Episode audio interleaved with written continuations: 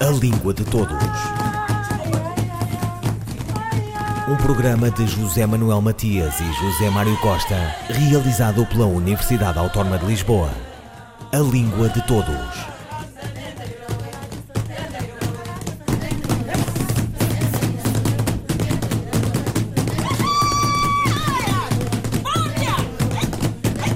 Mudam-se os tempos, mudam-se as plataformas. Ainda há conferências agora com distanciamento social. Custa, mas é assim. Um dia descerá um pássaro de fogo e, quem sabe, uma coreografia de encontros. Entre distâncias que a tecnologia encurta, está a acontecer um ciclo de debates onde o verbo webinar parece assentar reais. É o caso da participação de Ana Souza Martins, professora de português língua não materna na Ciberescola, num debate sobre como abordar a leitura extensiva. Foi agora, na terceira semana de novembro de 2020. Ana Souza Martins. A leitura intensiva é aquela que se faz, a normal que se faz em sala de aula e que, em geral, versa sobre um texto muito breve, avulso, em geral, nos manuais aparecem esses pequenos textos agregados sobre um tema, agregados num tema, os transportes, a saúde, o vestuário, a moda, a, música. E o que em geral se faz é um trabalho de análise mais ou menos minuciosa sobre particularidades de língua. E este exercício faz-se, costuma-se fazer logo no, no início, logo mesmo nos níveis de iniciação, continua-se para o intermédio com textos um bocadinho mais breves e, e, assim sucessivamente. Mas o texto é sempre curto e progressivamente mais, mais alargado, mas é sempre por definição curto e com temas avulsos. A leitura extensiva é um nome, pode ser feliz ou infeliz, mas é o nome que existe, para designar a leitura de livros. Podem ser livros de contos, livros de teatro, biografias, ficcional, não ficcional, mas é a leitura de livros. Por definição, em sala de aula não se uh, vai praticar a leitura de um livro inteiro. Perde-se tempo, a leitura, neste caso, é por definição autónoma, é feita pelo aluno fora da aula e pressupõe um certo número de horas que o aluno gasta em contacto com o livro, logo em contacto com a língua. Neste caso, que é o que nos interessa, a língua não materna, língua segunda ou língua estrangeira. E o professor, como é que pode estimular a leitura nos alunos? Muitas vezes o professor está, está muito centrado naquilo que ele tem que fazer com os alunos naqueles 50, 60 ou, ou hora e meia de aula em, em dois tempos por semana, três tempos, quatro tempos, o que for, o número de aulas, mas em geral a sua programação é muito uh, centrada no que ele vai fazer com os alunos, que atividades, que dinamizações, naquele tempo.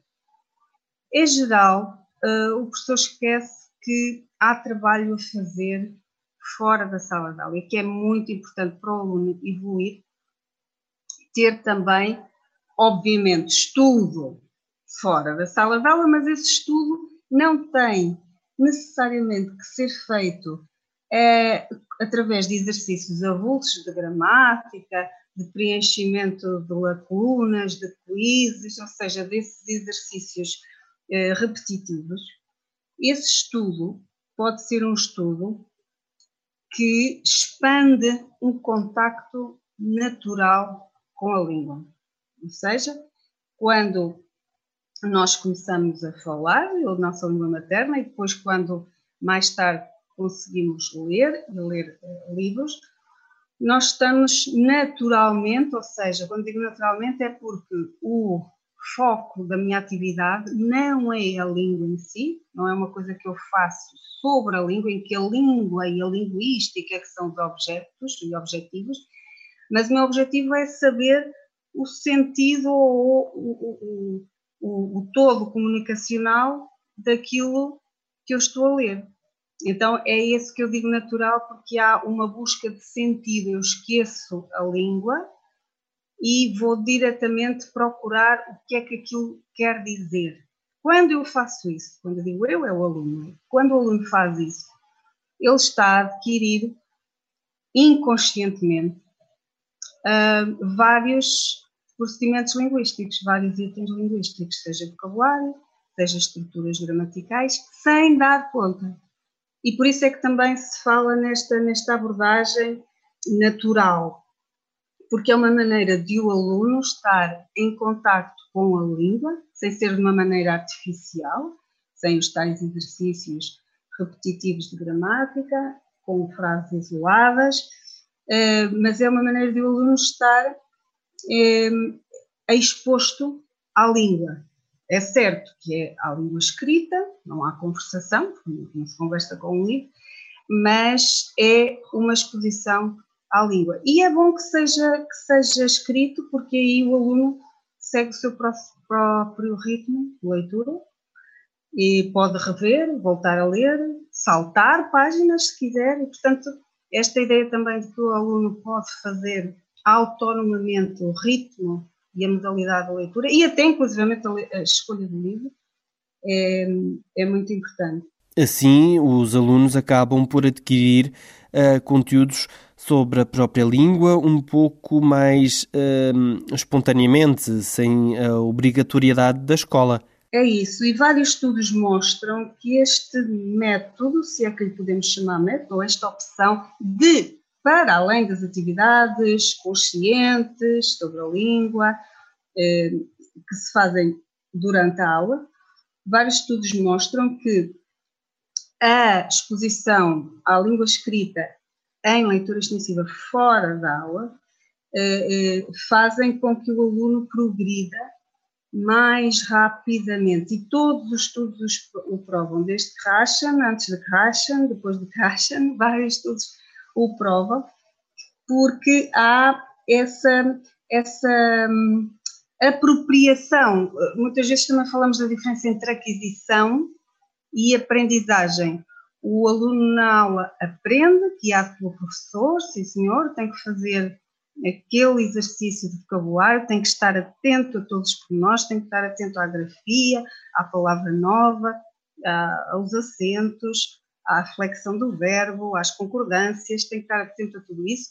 Quando lê um livro de leitura extensiva, ele está atento ao sentido. E, ao mesmo tempo, todos esses padrões de língua estão lá e, portanto, ele vai absorvendo, ou seja, neste caso, ele vai adquirindo, absorvendo intuitivamente, tal como a semelhança ou simulando a, a aprendizagem natural da língua, da língua materna e isto funciona mesmo em adultos.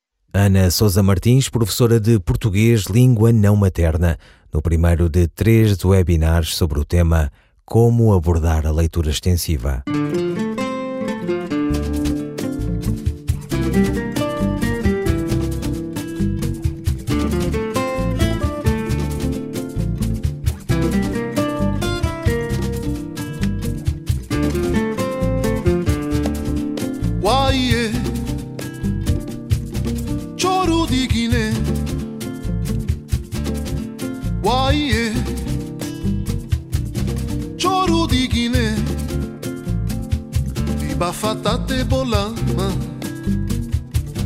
Nova Giacure è figlio di terra che già morì unità di Giacava dos povos separa sogno di nos eroi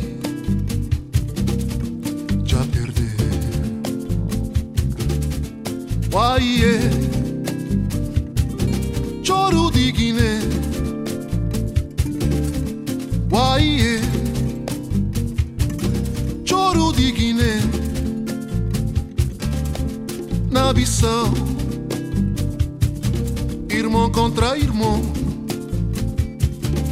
povo da espera, um destino novo. Esperança tá nascer. Um futuro construir, sonho de nos herói, da torna florir. Uai, sonho de Guiné. Uai,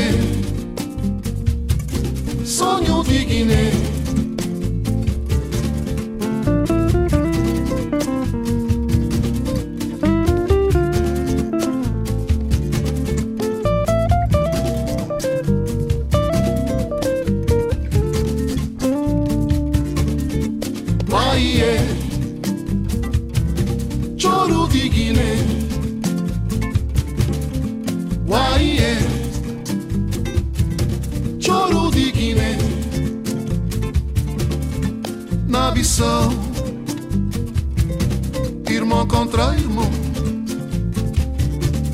Povo tá da espera, um destino novo. Esperança tá nascer, um futuro construir. Sonho de nós herói, da torna a florir.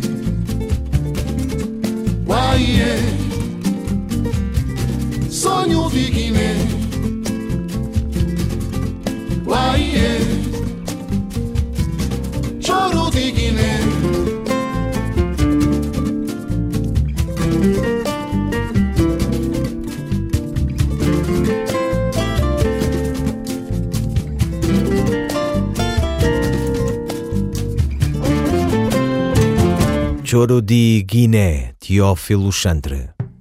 Política, língua e criatividade não parecem combinar muito bem. Talvez em calão, mas há quem estude o fenómeno. Edleis Mendes. A onomástica é uma área da linguística que se dedica aos nomes próprios e que inclui como vertentes de estudo a toponímia, nomes de lugares, e a antroponímia, nomes de pessoas. Em uma língua pluricêntrica como o português, é natural que os nomes próprios, tanto de lugares quanto de pessoas, sejam um reflexo da diversidade social, linguística e cultural dos vários países lusófonos, com suas histórias particulares e marcados por outras línguas que convivem com o português. Mas é na antroponímia que a criatividade dos povos encontra sua máxima expressão. Jovens pesquisadores brasileiros como Natival Simões Neto e Letícia Rodrigues demonstram, por exemplo, a grande inovação que caracteriza a atribuição de prenomes no Brasil, ao contrário de Portugal, que apresenta nesse aspecto um caráter mais conservador, como já havia afirmado o professor Ivo Castro. Em cada esquina brasileira há um Julielson, uma Anne Cleide ou duas irmãs chamadas Analimar e Martinalha, com as filhas do famoso sambista Martinho da Vila e sua esposa Anália. Em 15 de novembro de 2020, aconteceram as eleições no Brasil para as prefeituras e as câmaras dos vereadores dos municípios, e nada melhor do que a política para as pessoas exercitarem a criatividade na atribuição dos nomes dos candidatos, atípicos, estranhos e, claro, muito engraçados. Afinal, tudo vale para se conseguir votos. Assim, apareceram nomes conhecidos no imaginário popular, como Barack Obama, Bob Dylan e até o Bin Laden do bem. As referências às personagens infantis aparecem em Branca de Neve e a Barbie do Povo. E há candidatos com nomes que mais assustam do que angariam votos, como Doidão, Capeta e até a Capitã Cloroquina. As características pessoais servem de mote para a Ivete do Bigode, cara de bolo, Sandoval tá lindão e Magal, um cara legal. Mas há também os nomes motivacionais. Dias melhores virão, barriga cheia, sem sequela, pé no chão, flor da sorte e vai vai Lucivan. Há ainda nomes bizarros como Edson a saúde pede socorro, Frango Bombeiro e Marcos Pai dos Sete Autistas. Pelo que se vê, a política brasileira pelo menos nos faz rir quando vemos as doidices criativas dos candidatos, porque em tudo mais, na política que deveria ser séria e comprometida com as necessidades do povo, só nos resta esperar que dias melhores virão. Edleis Mendes, Política, Língua e Criatividade. Devaneio e embriaguez de uma rapariga, de Clarice Lispector. Deitou-se. Abanava-se, impaciente, com um jornal a farfalhar no quarto. Pegou o lenço, aspirava-o a comprimir o bordado áspero com os dedos avermelhados. Punha-se de novo a abanar-se, quase a sorrir. Ai, ai! Suspirou, a rir. Teve a visão de seu sorriso claro de rapariga ainda nova e sorriu mais, fechando os olhos, a abanar-se mais profundamente. Ai, ai! Vinha da rua como uma borboleta. Bons dias! Sabes quem veio a me procurar cá, a casa? Pensou como assunto possível e interessante de palestra. Pois não sei. Quem? Perguntaram-lhe, com um sorriso galanteador. Uns olhos tristes numa dessas caras pálidas que a uma pessoa fazem tanto mal. A Maria Quitéria, homem! Respondeu, garrida, de mão à larga. E se me permite, que é esta rapariga? Insistiram.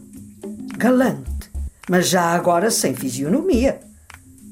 Tu! cortou ela com leve rancor a palestra.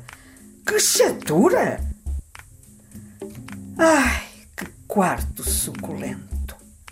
Ela se abanava no Brasil. O sol, preso pelas persianas, tremia na parede como uma guitarra. Excerto de Devaneio e Embriaguez de uma Rapariga de Clarice Lispector, na voz da atriz Irene Cruz. Clarice Lispector nasceu na Ucrânia em 1925. Mudou-se ainda pequena com os pais para o Brasil.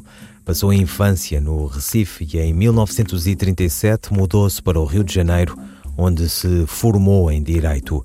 Estreou-se na literatura ainda muito jovem com o romance Perto do Coração Selvagem, em 1943, com imediato aplauso da crítica e o prémio Graça Aranha. Em 1944, recém-casada com um diplomata, viajou para Nápoles, onde serviu no hospital durante os últimos meses da Segunda Guerra Mundial. Viveu na Suíça e nos Estados Unidos antes de voltar ao Brasil e instalar-se no Rio de Janeiro. Da sua obra, com ampla divulgação em Portugal, o destaque vai para as reuniões de contos A Legião Estrangeira, de 1964, e Laços de Família, 1972, e os romances A Paixão segundo o GH, de 1964, e A Hora da Estrela, 1977. A crítica francesa Hélène Cizot caracterizou assim a obra de Clarice Lispector. Se Kafka fosse mulher, se Rilke fosse uma brasileira judia nascida na Ucrânia, se Rambo tivesse sido mãe, se tivesse chegado aos 50. É nessa ambiência que Clarice Lispector escreve. Lá onde respiram as obras mais exigentes, ela avança. Lá mais à frente, onde o filósofo perde o fôlego, ela continua. Mais longe ainda, mais longe do que todo o saber. Clarice Lispector foi cronista e jornalista. A sua colaboração com os jornais começa em 1942. Trabalhou na Agência Nacional e nos jornais A Noite e Diário da Noite. Foi colunista do Correio da Manhã e realizou diversas entrevistas para a revista Manchete. As crónicas do livro A Descoberta do Mundo resultam dessa colaboração no Jornal do Brasil entre 1967 e 1973. Clarice Lispector morreu em 1977 no Rio de Janeiro. Ouviram Língua de Todos as despedidas de José Manuel Matias, José Mário Costa, Luís Carlos Padraquim, Miguel Roque Dias e Miguel Van der Kellen. A Língua de Todos. Um programa de José Manuel Matias e José Mário Costa, realizado pela Universidade Autónoma de Lisboa. A língua de todos.